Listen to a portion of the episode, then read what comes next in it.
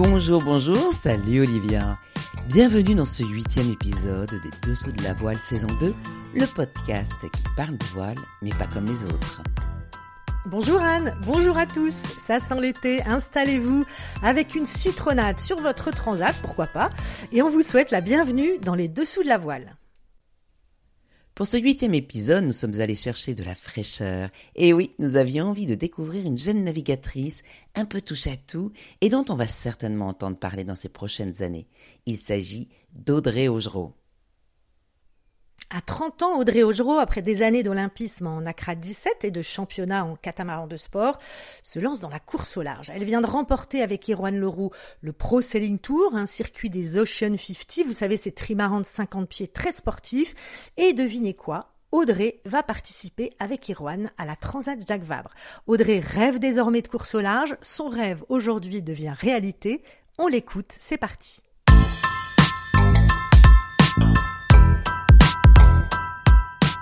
Bonjour Audrey, comment vas-tu et que fais-tu en ce moment? Salut Olivia, euh, bah écoute, je vais très bien. Euh, en ce moment, je suis en, repos entre deux régates, on va dire, entre une régate et un entraînement. Euh, repos bien mérité après pas mal de, nuits en mer, donc, donc voilà. Parle-nous de toi pour que l'on te connaisse un peu mieux. D'où viens-tu et comment est née ta passion pour la voile? Alors en effet, on ne se connaît pas encore très bien. Euh, moi, je fais de la voile depuis que je suis petite, hein, depuis que j'ai 10 ans. Je suis, je suis née à Nantes. Euh, mes parents faisaient déjà pas mal de voile. Euh, alors, pour la petite anecdote, ils, voulaient, ils avaient plutôt peur de, de me mettre à la voile et de me forcer. Donc, donc j'y suis allée par moi-même, en commençant par de l'optimiste et puis après les séries, les séries plutôt catamaran, avec du, du Hobby 16, du Nacra 17. Je suis passée par euh, la voile olympique avec le Nacra 17. Euh, et puis petit à petit, euh, j'ai commencé à monter sur des un petit peu plus gros bateaux avec du Diam 24, avec le Tour de France à la voile. Et puis là, un peu plus récemment, en, Ocean 50. Quel était ton rêve de petite fille? À quel âge je me suis dit que je voulais faire de la voile bah, C'était vers, vers 10 ans, il me semble. Euh, comme je disais, je suis originaire de Nantes. Euh, il n'y a pas forcément beaucoup de voile à Nantes, mais il y a quand même les, bords de l'herbe avec quelques clubs de voile qui, qui animent, qui animent la, région. Et, euh, et c'est vrai que bah, je pense qu'en voyant mes parents naviguer et puis en voyant qu'il y avait possibilité de naviguer sur l'herbe, bah, je me suis dit que j'allais essayer avec un, un stage euh, l'été euh, un peu un peu classique. Et puis après en m'inscrivant à l'année et puis bah, en commençant à faire des régates euh, plus en mer ça, ça avait été une belle découverte aussi dans, dans la même année à peu près.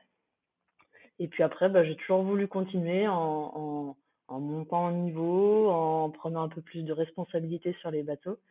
Et puis bah, ça m'a animé un peu comme ça au fur et à mesure des, des projets et des bateaux sur lesquels j'ai pu naviguer. Tu viens de remporter le Pro Sailing Tour aux côtés d'Arwan Leroux. C'est un joli résultat, d'autant que c'était une grande première au large pour toi, avec des premières nuits passées en mer. Que retiens-tu de ce Pro Sailing Tour? En effet, c'était euh, c'était un beau défi initialement quand Erwan m'a proposé de, faire le Pro Sailing Tour avec lui. J'avais bah, navigué l'année précédente avec lui, mais plutôt sur des, des inshore, donc à la journée. Euh, et puis bah, assez peu, mine de rien, ça, ça m'avait servi, on va dire, d'entraînement. Euh, donc c'était un défi de se dire euh, tiens on va partir sur de l'offshore avec euh, une, deux, trois, six nuits en mer. mais j'avais, enfin, j'avais vraiment envie de le relever. Ça fait pas très longtemps que je m'intéresse à l'offshore. C'est même peut-être Erwan qui, qui m'y a fait penser. et en fait, bah, ça s'est super bien passé. Je pense que j'avais un, un, bon encadrement et avec Erwan et avec dans un premier temps Devan qui naviguait avec nous sur les deux premières étapes et puis euh, Steven. Euh, c'était une super expérience euh, que, j'aimerais bien reproduire d'ailleurs. Ça s'est très bien passé. Bon, il y a eu quelques petits quelques petits doutes sur comment on dort, comment on va aux toilettes, qu'est-ce qu'on mange. C'est sûr que c'était un peu drôle. J'ai eu des questions, je pense, un peu bêtes à certains moments. Mais en tout cas, j'ai adoré, j'ai bien aimé le rythme. J'avais peur de peut-être euh, on peut se dire des fois que la course au large, c'est peut-être un peu plus lent que les inshore, il y a peut-être moins d'action. Sauf qu'en fait, non, pas du tout. Euh, c'est un peu comme des, petits parcours. Il faut prendre un bon départ, il euh, faut faire de la régate, bien tourner les bouées, euh, aller au bon endroit.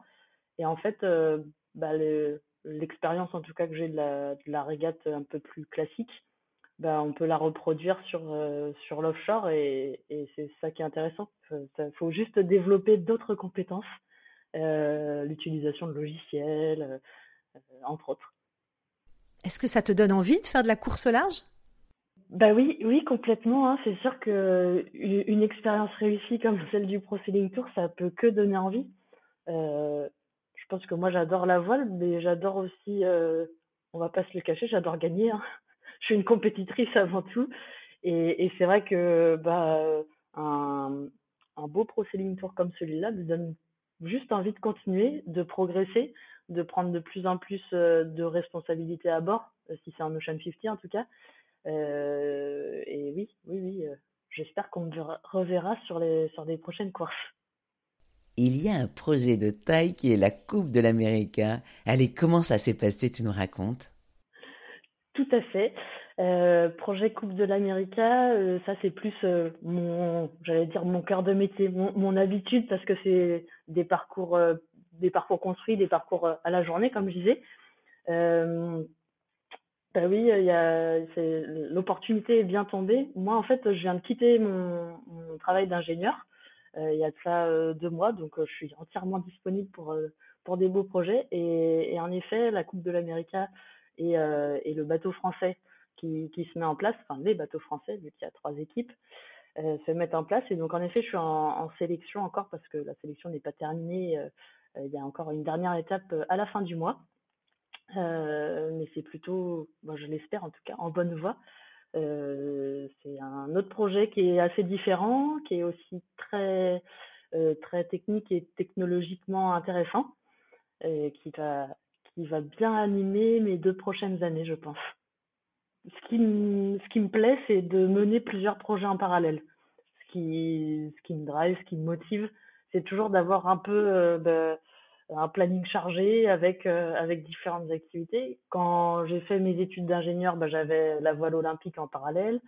Euh, quand j'ai commencé à travailler en tant qu'ingénieur, bah, à un moment donné, au bout de, je sais plus, deux ou trois ans, j'ai mis entre parenthèses ce, ce travail pour naviguer à 100% pour le Tour de France à la voile. Là, j'ai retravaillé trois ans euh, en tant que chef de projet dans, une société d'ingénierie.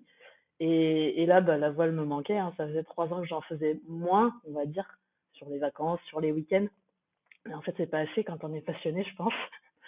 Euh, et là, ça, allait de soi. Il fallait que je me reconcentre à, des projets voile plus à 100%. Et, ce qui me plaît dans ces deux projets, en tout cas, c'est le fait qu'il y ait une grosse partie technologique. Euh, comme, on, disait, euh, bah, logiciel, analyse de performance, euh, développement des routages, étude de, quel système pourrait faire mieux fonctionner le bateau. Bah, tout ça, c'est super intéressant pour moi, en tout cas. Et, et, non, du coup, ça me fait, ça me fait pas peur j'ai hâte de poursuivre et puis, euh, et puis euh, je sais que ça va marcher. Que penses-tu de la place des femmes dans la voile? Est-ce que tu te sens féministe? Et est-ce que tu crois qu'il y a un combat à mener pour féminiser la voile ou pas du tout? Alors, je pense pas être féministe. Euh, par contre, je pense que oui, il y a quelque chose à faire. On voit, enfin moi je l'ai, je l'ai toujours vu depuis que je suis petite. Il y a quand même peu de peu de femmes qui poursuivent la voile après, on va dire, après 20-25 ans. Euh, alors, je sais pas forcément trop l'expliquer, mais, euh, mais c'est sûr qu'il y a, il y a un manque de ce côté-là. On le voit, on est, on est plus très nombreuses à 30 ans à continuer la voile, à haut niveau en tout cas.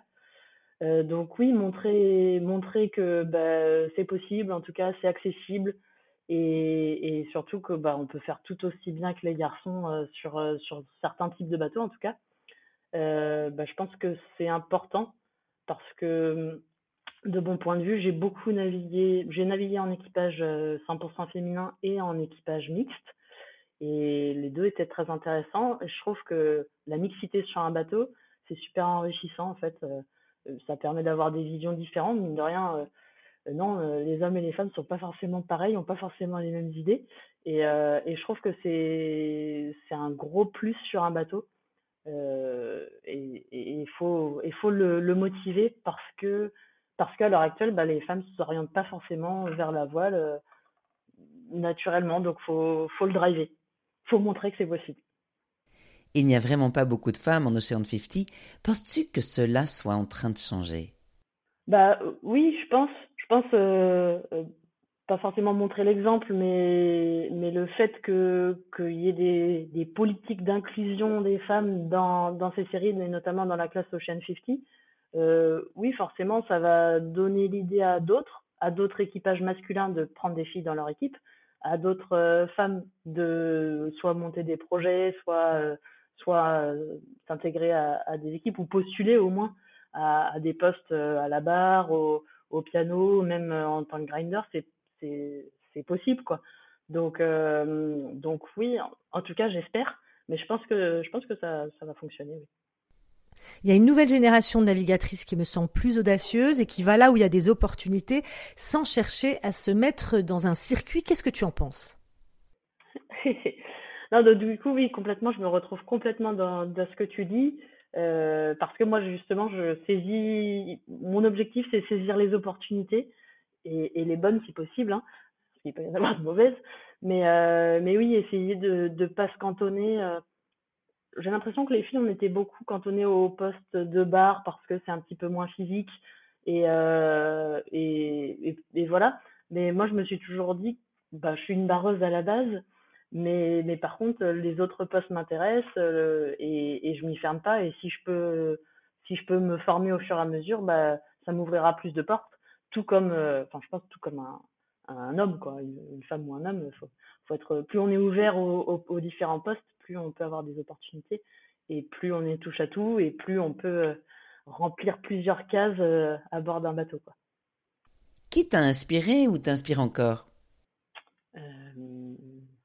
C'est une bonne question. euh, qui m'a inspiré et qui m'inspire? Je sais pas répondre à cette question. c'est, marrant ça.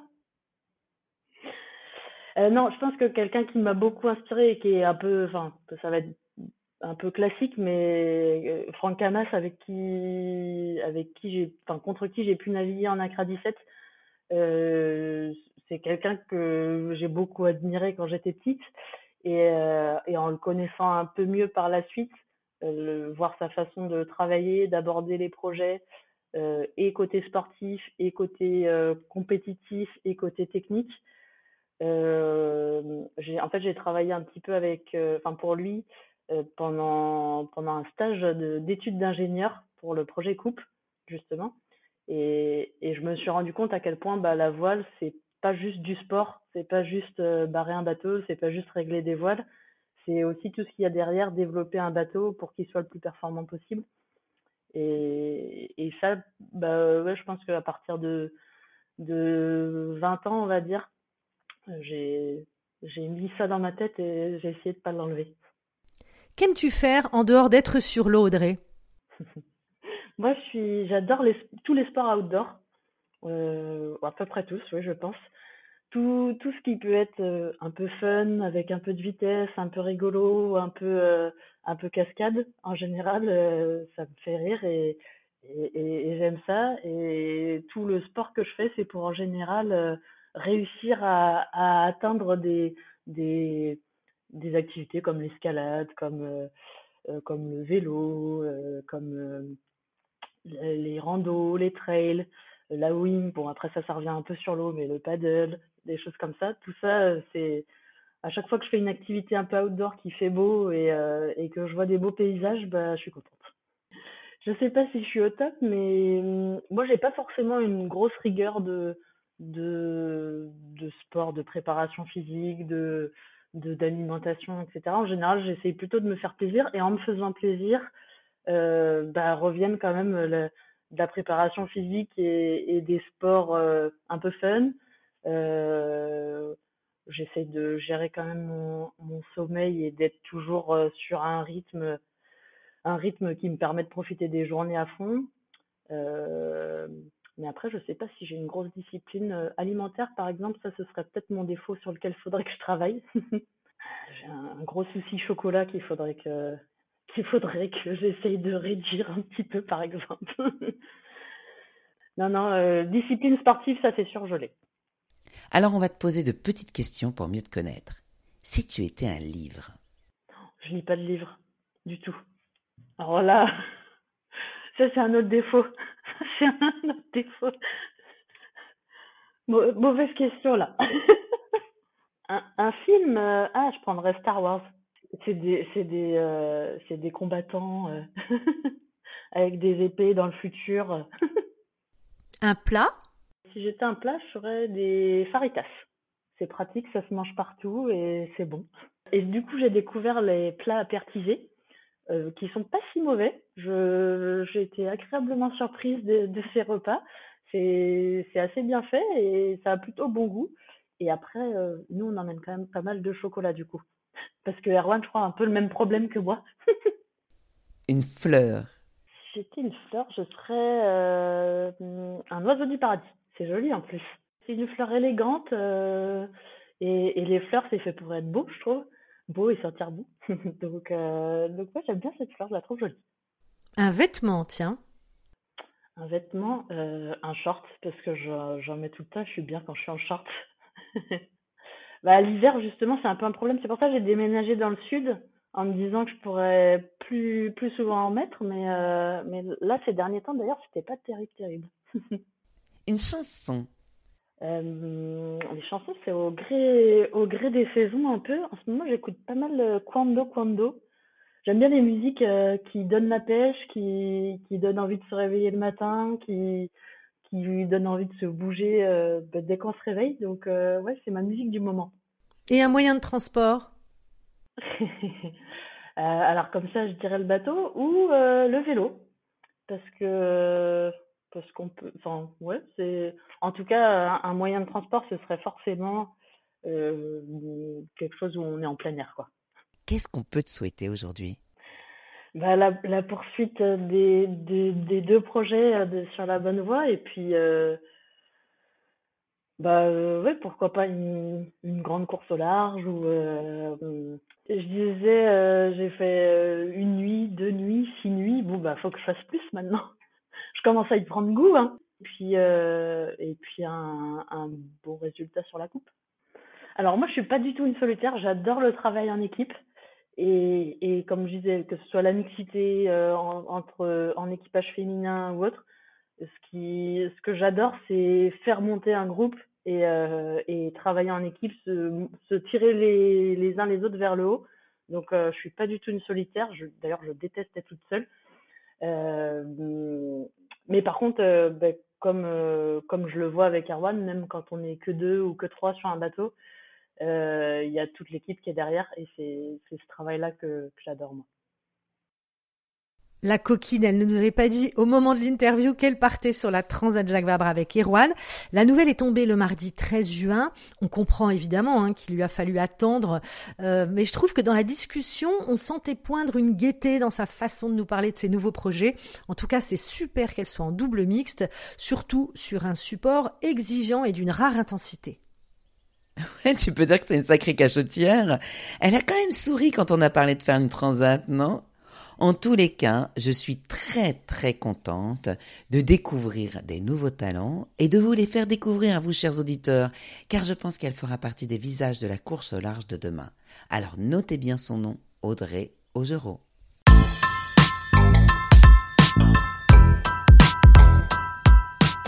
Place maintenant au coup de cœur et coup de gueule, et c'est toi, Olivia, qui t'école.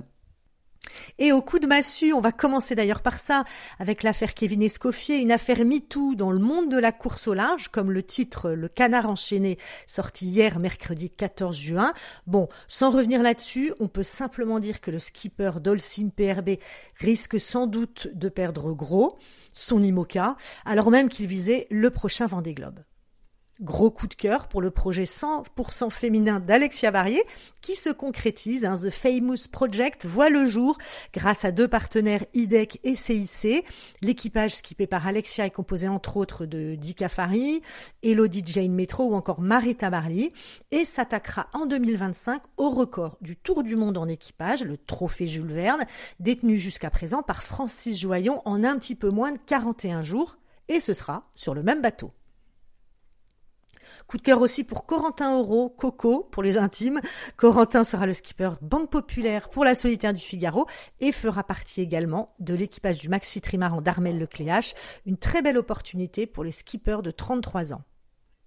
Coup de génie pour le duo franco-italien Ambrogio Beccaria et Kevin Bloch qui a remporté la 14e édition de la Normandie Channel Race en classe 40 face à une meute de prétendants à la victoire. Ambrogio avait déjà démontré une incroyable maîtrise de son bateau lors de la dernière route du Rhum destination Guadeloupe où il avait terminé deuxième.